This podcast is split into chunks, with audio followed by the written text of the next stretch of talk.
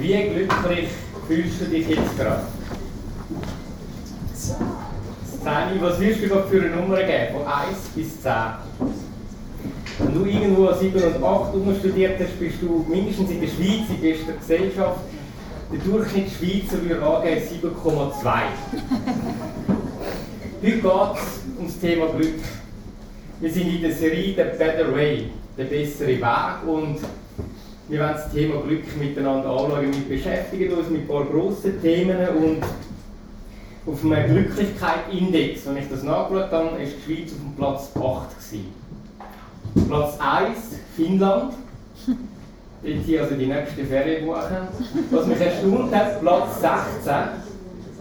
Auf dem Platz 16 war Deutschland. Gewesen und die Schweiz auf dem 8. Als Eglisauer haben wir das ein bisschen erklärt, warum morgen früh immer alle äh, Eglisauer fahren in die Schweiz. Da ist man einfach doppelt so glücklich, oder? Die Aargauer Zeitung hat den Bericht aufgenommen und nachher noch so ein bisschen ambivalenterweise angeschrieben, dass im Jahr 2020 Antidepressiva 197 Millionen Tagesdosen rausgegangen sind. Und besonders bei zwei, also bis 15-Jährigen ist es um 20% gestiegen. Und ich habe gedacht, das ist so krass, auf der einen Seite so eine glückliche, frohe Gesellschaft und gleichzeitig alles ganz gut ist gleich nicht. Und wir möchten in dieser Serie so ein die säkulare Gesellschaft mit dem Christentum vergleichen.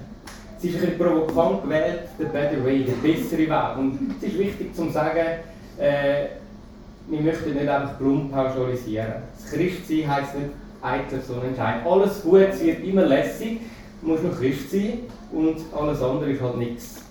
Und der Christ oder der Säkular, den gibt es so nicht. Es ist immer komplex. Aber wenn wir in das Thema eintauchen, habe ich gleich vier Faktoren gefunden, wo, wo ich spannend gefunden habe. Und ich glaube, das Christentum wirklich eine spannende Antwort zum Thema Glück.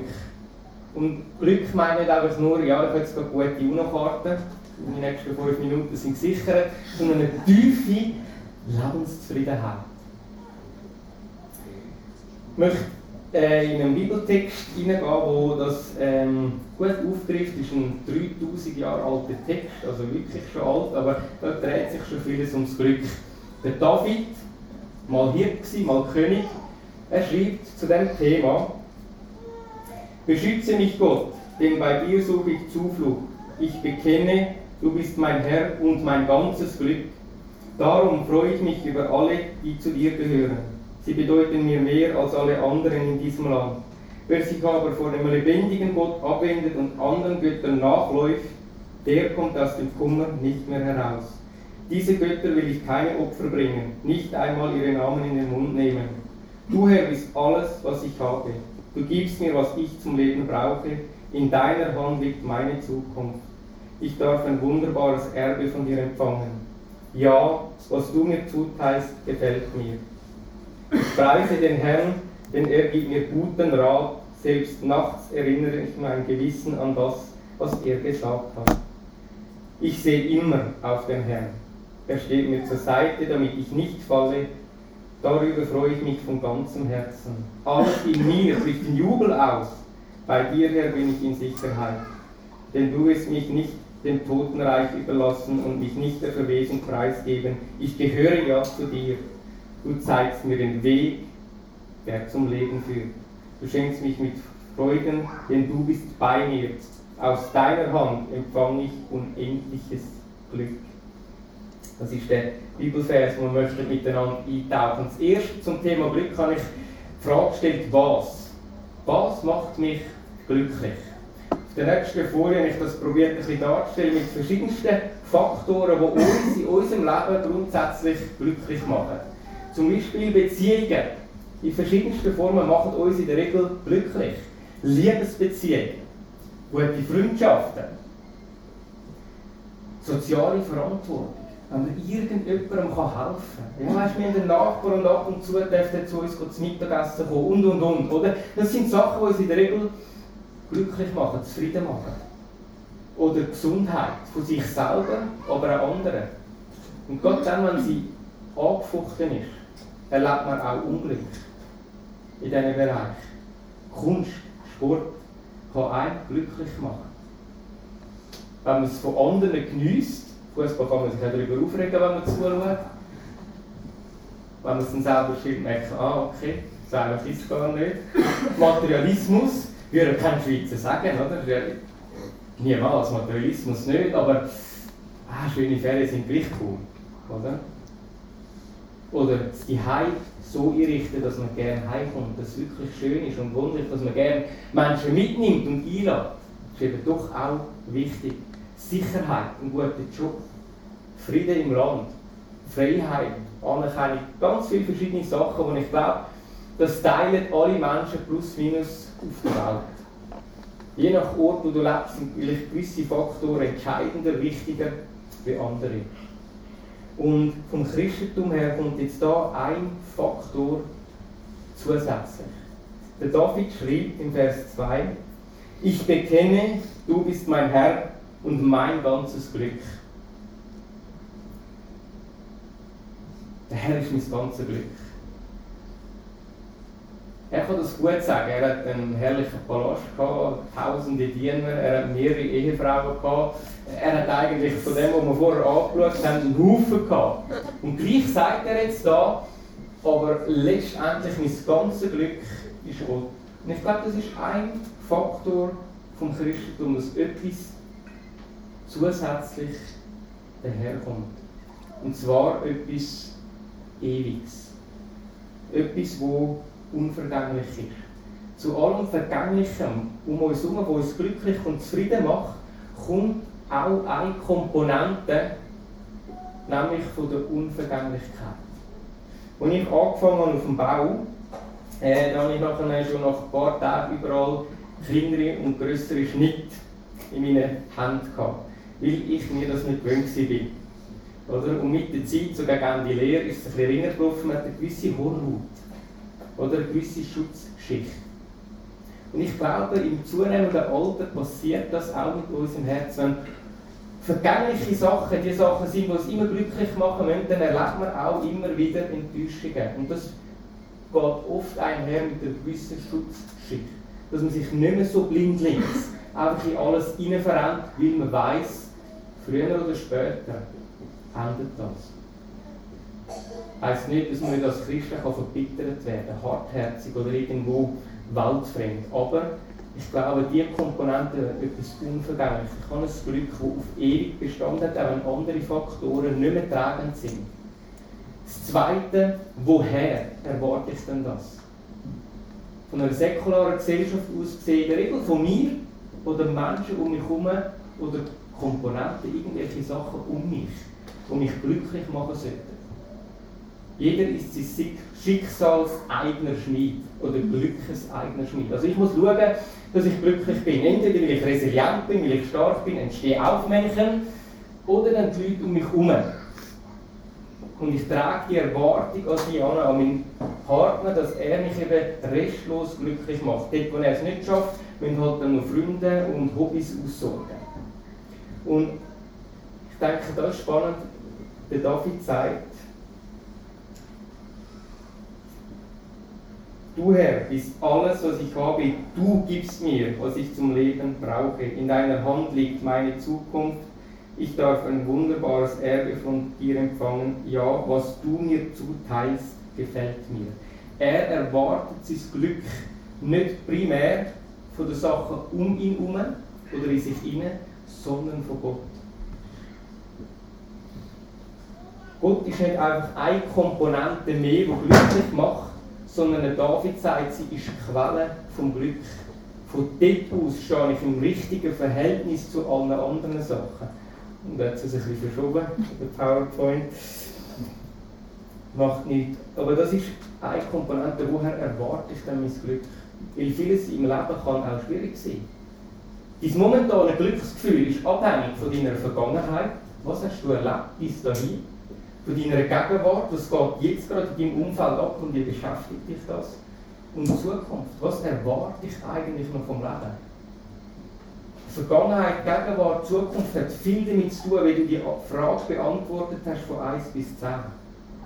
Und der David glaubt jetzt hier an einen Gott, der außer Raum und Zeit steht, der nicht gebunden ist an deine Vergangenheit, deine Gegenwart und deine Zukunft, der über dem steht, weil er ewig und unendlich ist. Und von dort her erwartet jetzt der David sein Glück. Das dritte ist der Umgang mit Unglück. Wie geht man dann eben um, wenn man nicht mehr glücklich ist, unzufrieden ist, wenn wichtige Sachen ins Arge geraten sind? Schicksalsschläge, Träume zerbrechen und Hoffnung,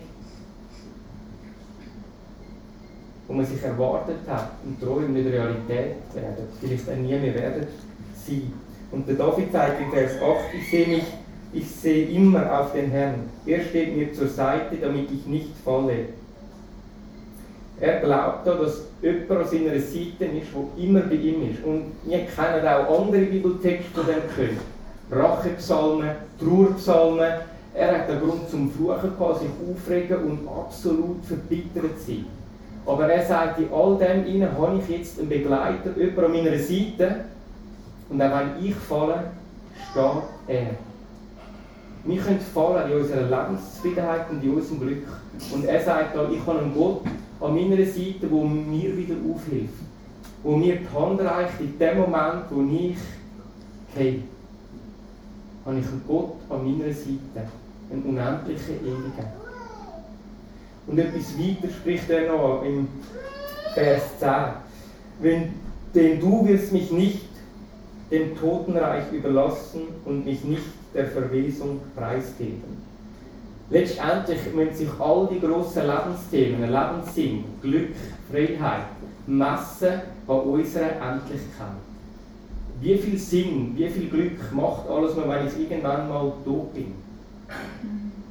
Und wenn mit dem Tod alles fertig ist, bedeutet das auch, dass in diesem Leben alles ausgekostet werden muss, was man möchte erlebt haben. Und der David sagt da, ich kenne etwas darüber aus. Über die Schwelle vom Tod erwarte ich ein Leben voller Frieden, Freude, voller Glück und Zuversicht. Wenn ich in diesem Leben eine Partnerschaft nicht erreiche, wo, wo ich mir so gewünscht hätte, ich darf einmal in der Gegenwart Gottes vollumfänglich versorgt sein. Wenn ich in diesem Leben Krankheit erleide, Schmerzen, Tag für Tag, Nacht wach liegen und einfach nicht wissen, wie die nächsten Stunden irgendwie überleben, weil einem alles wehtut. Dann zu wissen, ich laufe auf eine Zukunft hin, wo einmal heil wird sein, wo mein Körper gesund ist, wo ich keine Schmerzen mehr habe und keine Tränen mehr. Ich muss nicht alles da erhoffen und erleben. Bedeutet auch nicht, dass man weltflüchtig muss leben muss. Das kann auch so ein christliches Gegenextrem sein. Dass man sich verabschiedet von allen Vorstellungen, weil es dann schon mal besser kommt. Das ist nicht damit gemeint. Aber diese Zuversicht zusätzlich zu haben und zu wissen, ich darf jetzt schon Freude haben mit Ehepartner. Aber wenn sich das nicht erfüllt oder ein Schicksalsschlag kommt, es gibt noch mehr. Und auf das darf ich mich genauso freuen. Das löst in mir eine gegenwärtige Zufriedenheit aus. Das vierte, der falsche Weg. Im Vers 4 erwähnte David, wer sich aber von dem lebendigen Gott abwendet und anderen Göttern nachläuft, der kommt aus dem Kummer nicht mehr heraus. Diesen Göttern will ich keine Opfer bringen, nicht einmal ihren Namen in den Mund nehmen. Als Christ glauben wir, es gibt auch Irrwege, falsche Wege, die eben nicht glücklich machen. Der David selber hat mal Vollgas einen durchgesäckelt. Bis zum bitteren Ende. Er hat eine Frau gesehen, die begehrt. Er ist fremdgegangen, obwohl er eigentlich einen Haufen Frauen hatte. Er geht voll auf der Erde mit vollem Speed, ohne Halt. Als er merkt, was er für einen Scheiß gemacht hat, probiert er es noch zu vertuschen. Wenn er davon redet, ich komme aus dem Kummer nicht mehr raus, dann weiß er, von was er redet. Er hat so eine Abkürzung probiert zu machen und es ist zu einem riesen Umweg geworden. Zu einem Kummer für ihn, für seine Familie und die Familie der anderen Frau. Und er nennt das Götter. Er nennt so einen falschen Weg Götter. Selbstgemachte Götze, die irgendwie glücklich machen. Er hat einen Moment vom Glücklichsein umtauscht in einen langen Weg voll Kummer Das ist das Verrückte. Der Moment an sich hat er sicher genossen, schön gewesen, weiss ich was, aber was nachher geschehen ist, ist der Kummer. Was Christ glauben wir, Gott macht glücklich, aber er schafft auch gewisse Eingrenzungen, ja. Das halten wir am Christentum vor, ja, weißt du, mit Gesetz und Regeln. Aber in der Regel, weil Gott möchte Leben bejahen, weil er möchte gesunde, glückliche Beziehungen haben, schafft er einen Rahmen, wo gewisses ausgelegt werden Und der David hat erlebt, was passiert, wenn man so einen Rahmen missachtet. Wie unglücklich, dass es einen macht, auf längere Sicht gesehen. Ich möchte auf eine Lebensgeschichte eingehen, die mich in den letzten paar Tagen sehr stark beschäftigt hat, von Matthew Perry. Äh, er war ein Schauspieler von der Serie Friends ist zehn Jahre lang u und abgelaufen in den Fernsehs äh, zu den besten Zeiten. Äh, er strahlt einen unglaublichen Humor und Sarkasmus. Und er hat von Anfang an, als er die Skriptrolle gelesen hat, gewusst, das ist mein Leben. Den muss ich nicht mehr spielen, das bin ich. Und als er die Möglichkeit bekommen hat, um vorsprechen, hat er gewusst, ich habe die Rolle. Keiner verkörpert das so wie ich. Und Friends ist auch von Anfang an, wie erwartet, durch die Decke geschossen. Zeiten gegeben, wo bis zu 50 Millionen Leute eine einzelne Episode angeschaut haben.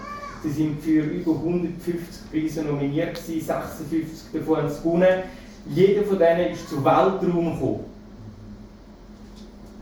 mit dem hat sich auch ein Gebet erhört, das er als Kind gebetet hat. Er hat gebetet, Gott, du kannst mit mir machen, was du willst, aber bitte mach mich berühmt. Das ist sein Gebet und das hat sich auch erfüllt. Er ist zum Weltstar geworden und er hat eine wunderbare Freundin gehabt, Julia Roberts, Oscar-Preisträgerin, Millionen auf der Seite und er ist als Person gefeiert worden. Und gleichzeitig hat er gemerkt, füllt ihn das nicht letztendlich aus. Da fehlt eben genau die Ewigkeitsdimension. Und er hat angefangen, das zusätzlich noch zu füllen mit Alkohol, später mit Tabletten. Eigentlich nur um etwas zu vermeiden, nicht einsam zu sein. Er hat trotz allen Freunden und, und schönen Frauen und allem zusammen gemerkt, in mir ist etwas noch nicht ganz erfüllt. Und in seiner Autobiografie schreibt er dann, ich habe keine Angst, vor einem Publikum mit 20.000 Menschen aufzutreten, aber davor einen Abend allein zu Hause zu sein. Und ich glaube, das ist unter anderem was, was jetzt die Medien so beschäftigt. Weil das ist genau passiert am 28. Oktober, ist er allein daheim gestorben. Was die genauen Ursachen sind, sind noch nicht geklärt, ob es wieder etwas mit Komplikationen zu tun hat, von dem Körper, der geschlossen war man weiß es nicht recht, aber es ist so ein Entsetzen durch viele digitale Medien durchgegangen. genau das, ich habe Angst, alleine zu sein und jetzt zu erleben, dass man alleine heim stirbt. Er hat über die Hälfte von seinem Leben, er ist 53 geworden, in Entzugskliniken verbracht. Er hat 7 Millionen ausgegeben, um nüchtern zu werden. Er war der Weltstar, aber was man nicht gewusst hat, ist, dass er direkt von der Klinik Kassette kommt und direkt wieder hingeht, weil er Angst hat, dass, dass es nicht schafft, dass er rückfällig wird. Über sein Leben resümiert er und sagt, vielleicht, weil ich ein Leben lang versucht habe, eine spirituelle Lehre durch Materialismus zu füllen. Als Menschen, geschaffen von einem unendlichen Gott, haben wir in uns Dimensionen von der Unendlichkeit. Und die füllt nichts Endliches nichts von dieser Welt, nicht materialistisch und hat kein Mensch aus. Es mag vorübergehen, lange. Aber irgendwann, wenn er kommt wieder an den Punkt, wo man merkt, es geht nicht auf. Ich habe in mir eine spirituelle Lehre, und ich möchte gefüllt haben.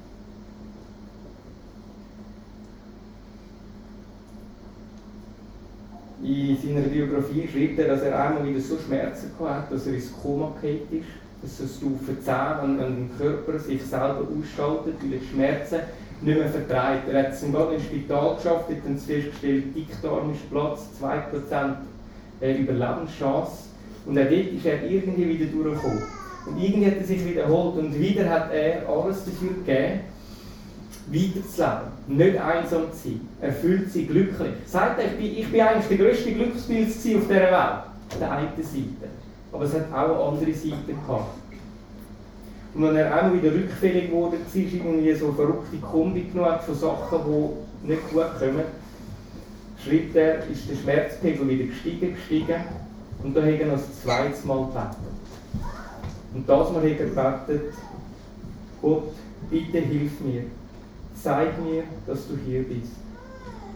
Diesmal habe ich um das Richtige gebetet, um Hilfe. Gott hat mir einen Bruchteil dessen gezeigt, was das Leben sein könnte. Für mich reiht sich das fast wie, der nächste Psalmvers von David. Das Leben im Überfluss.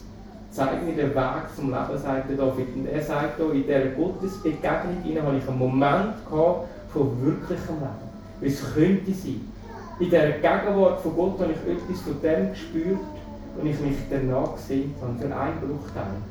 Und er hat dann auch gesagt, er hat sich überlegt, ist das alles wegen der Drogen gewesen? Einfach irgendeine Halluzination, oder? Gibt es mal? Und er sagt, aber jedes Mal, wenn ich nüchtern bin, bin ich wieder abgetaucht in die Gegenwart von Gott. Wenn ich sie nicht zugedeckt habe mit allem anderen, habe ich sie wieder gespürt. Das Licht, die Wärme, die Schönheit. Und weiter sagt er nachher in einem Talk, er hat mich an diesem Tag gerettet, für alle Tage, egal was passiert. Er hat mich zu einem Sucher gemacht, nicht nur nach Nüchternheit und Wahrheit, sondern auch nach ihm. Oder er hat der Better Way gesucht. Er hat gemerkt, ich möchte mich auf die Suche machen. Und Jesus sagt, ich bin die Wahrheit. Ich bin der Weg, ich bin die Wahrheit. Und wir dürfen uns auf die Suche machen nach dieser Wahrheit, nach dem Leben im Überfluss, wo nicht endet irgendwann mal irgendwie im Alter, oder aufgrund von Bedingungen, die sich verändern, sondern weil Gott mein Glück ist. Von dort erwarte ich es und hoffe ich es und mit ihm dreht es durch. Angefangen hat es mit dem Gebet, Herr, hilf. Gott, wenn du da bist, zeig dich. Und er hat sich auf die Suche gemacht. Der Augustinus sagt, nicht vergängliches lieben wir zu viel sondern im ewigen Gott zu wenig. Der Matthew Perry sagt, dass, den, dass diese falschen Götter nach Ruhm und Anerkennung, sie sind zu Dämonen geworden für ihn. Sachen, die ihn zerrissen haben. Und als Christen glauben wir nicht, dass wir jetzt einfach mit oben bescheiden sind, irgendwie wieder einen Battleorden gründen und in Raff zu Hündwangen rumbildern. Wir dürfen lieben, was Gott um uns geschaffen hat aber wir müssen im richtigen Verhältnis stehen zu diesen Sachen. Dass sie uns nicht ausnehmen. Nicht leer machen. Weil wir Gott mehr möchten lieben. Habe den letzten Vers von David in ein Gebet umgewandelt. Und wenn du sagst, hey, ich möchte mich anfangen mit dem besseren Weg beschäftigen. Vielleicht bist du auch schon jemand, der drauf ist und im Moment gegenteilig erlebt. In Glück und Unzufriedenheit bist und denkst, ich wünsche mir die Freude. Egal, wo du im Moment stehst, vielleicht ist alles gut und du darfst zu jemandem werden, der Leute mitnimmt auf einen guten Weg. Du hast Power und Energie, um zu sagen, hey, ich bin glücklich, ich bin zufrieden, ich mache im Moment dich tragen, wenn du mal nicht mehr magst. Ich möchte mit dem Gebet schließen, wenn du möchtest, darfst du innerlich wieder das mitbeten. Bitte zeig mir den Weg, der zum Leben führt beschenke du mich mit Freude. Bitte sei bei mir und lass mich aus deiner Hand unendliches Glück empfangen. Jesus, ich bitte dich, dass du uns den Weg aufzeigst, immer wieder aufs Neue. Dort, wo wir auch falsch gegangen sind, wenn ein Dorf ist und im Kummer sind, du kannst uns helfen, wieder zu dem unendlichen Glück zu kommen. Ich möchte dich bitten, dass du uns beschenkst mit Freude wo weit über ein bisschen glücklich sein rausgeht. Eine Freude, die nicht abhängig ist von den Umständen. Ich bitte dich, Herr, dass du uns im Alltag sendest als Menschen, die tiefe Zufriedenheit und Glück haben und nicht verbittert sind über Umstände oder an dir. Du kannst uns helfen, in den Hineinzugehen, den zu arbeiten.